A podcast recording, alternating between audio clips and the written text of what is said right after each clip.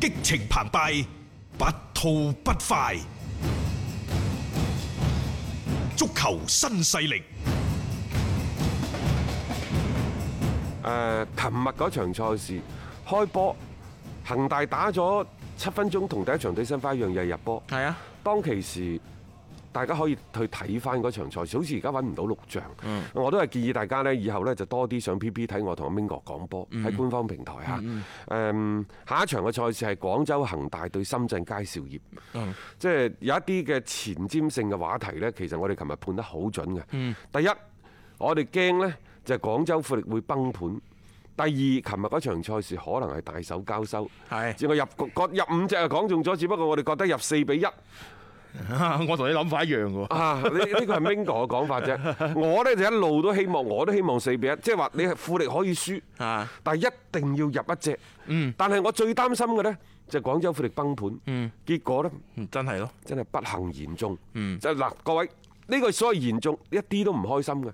你琴日嗰場賽事，你打個三比誒三比一啊、三比二啊五比二啊係啊等等嗰啲，都叫做打比啊。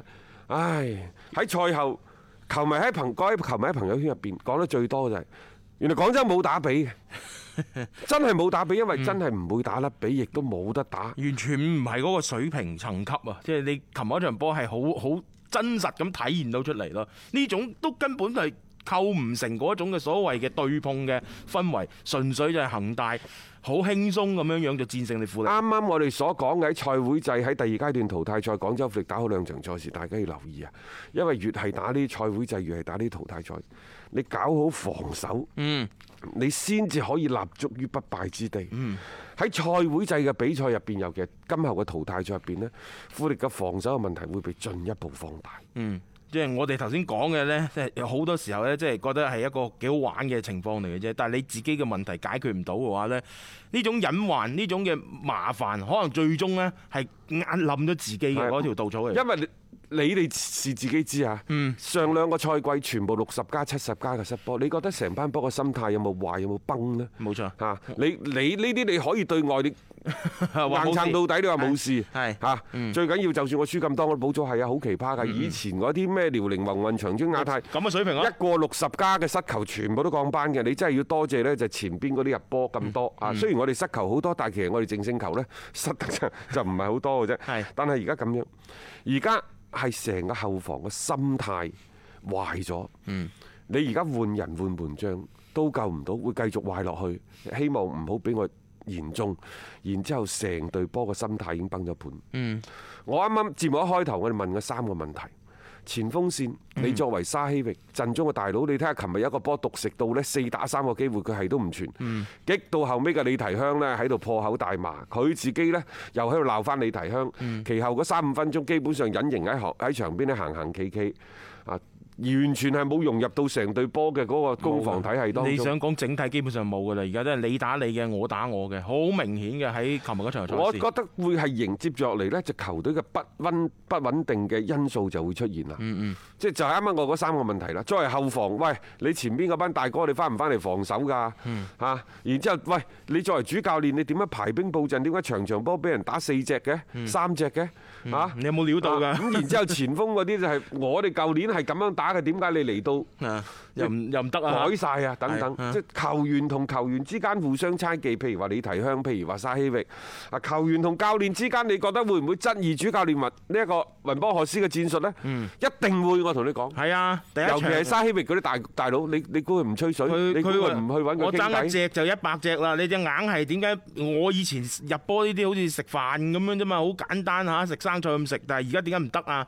係咪你冇配合到我啊？你冇俾足夠嘅供應我之類嗰啲咯？啊！大家都話下一場喂對住河南建業，球隊嘅實力相對比較 弱，然之後呢，喂嗰度仲要誒主教練喺臨開賽之前又又離開咗啊離嚇開咗等等。咁啊下一場可唔可以止退啊？嗯我就下一場你都冇諗咁多。 下一場廣州富力，佢嘅首要嘅任務，第一，佢仲係要打破呢一個入球嘅悶局呢。呢個首先要添啊！其次，可唔可以將場上嘅失球數減一半啊？減到兩隻。係換言之咧，下一場打個二比啊二，即係止頹止頹啊！嗯其實兩場賽事之後，你想贏個波可以贏啊，更加之好啦，係嗯係咪？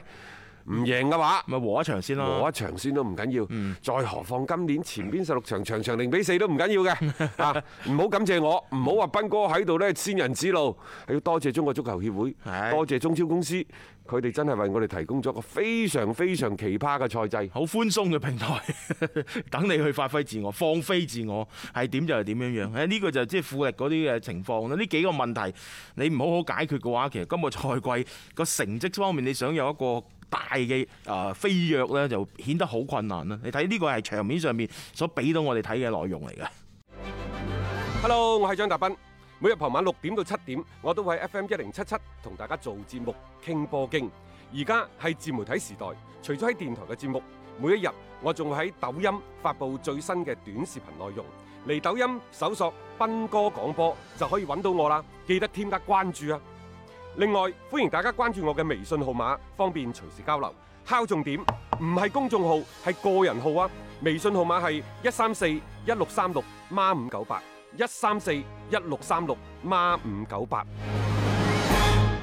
可能大家今日打開心機嘅時候，都諗住聽我同阿大雄吹一波廣州恒大，點知俾我哋鬧咗十幾分鐘富力。下邊吹恒大，其實我覺得真係冇乜好吹喎誒，因為其實你話恒大係咪真係打得好好呢？唔嗱，係第二場比第一場係好好咗咗好多，好咗好咗好咗好多，係係係咪？誒，就球隊嘅嗰個所謂嘅傳接球嘅失誤都少咗好多啦。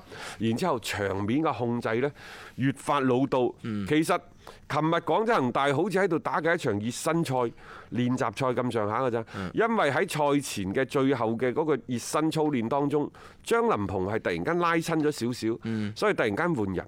就換咗阿蔣光太上嗯蔣光去，太係咯你會睇到呢，原來擺咗個四個中衞。嗯佢原先呢，其實係朴志洙，就係搭梅芳打中間，係嗯左邊就係呢一個嘅啊啊高準翼係啦右邊係張林張林鵬鵬啊。咁然之後張林鵬受咗傷之後呢，馬上換人，比賽監督亦都允許，係換成咗呢，就係中間蔣光太再次出嚟，係右邊就梅芳啊，四中 衞。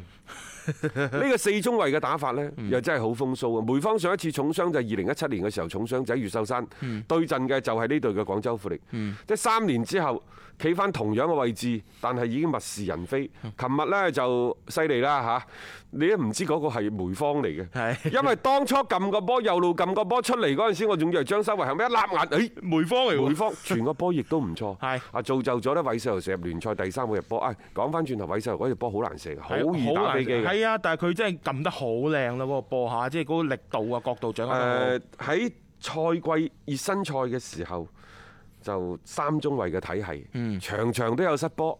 嗰陣時，我哋喺足球新勢力嘅節目當中同大家講咗熱身賽同埋正式嘅賽事係完全唔同。嗯好啦，嚟到呢一個正式嘅兩場嘅中超嘅賽事之後，大家可以睇到真係唔同啦。點解呢？ 因為三中衞我哋唔擺啦嗯唔，擺 我哋擺翻個四後 係衞，擺四後衞同三中衞有咩區別呢？四後衞呢就係各司其職。嗯，雖然呢就中間得兩個，但係佢兩個邊後衞呢，輕易唔上去上助去啊攻。嘛，嗯，咁變咗其實往中間一拍，佢個中場佢中間個中路嘅防守人員佢係足夠嘅。嗯冇錯啊三二呢就彈性更加之大，係反上去啲球員進攻嘅人員更加之多，但係身後個空檔空。檔亦都好大，所以三即係原先嘅四個後衞嘅區域呢，要三個中衞盡量去彌補，啊所以其實係對中衞嗰個要求啊，要求係更加之高嘅。嗯但係我始終認為呢，廣州恒大係可以打三中衞。隨住而家你會睇到梅芳啊、嗯啊誒高準翼啊等等，即係佢哋打邊衞又可以打中衞。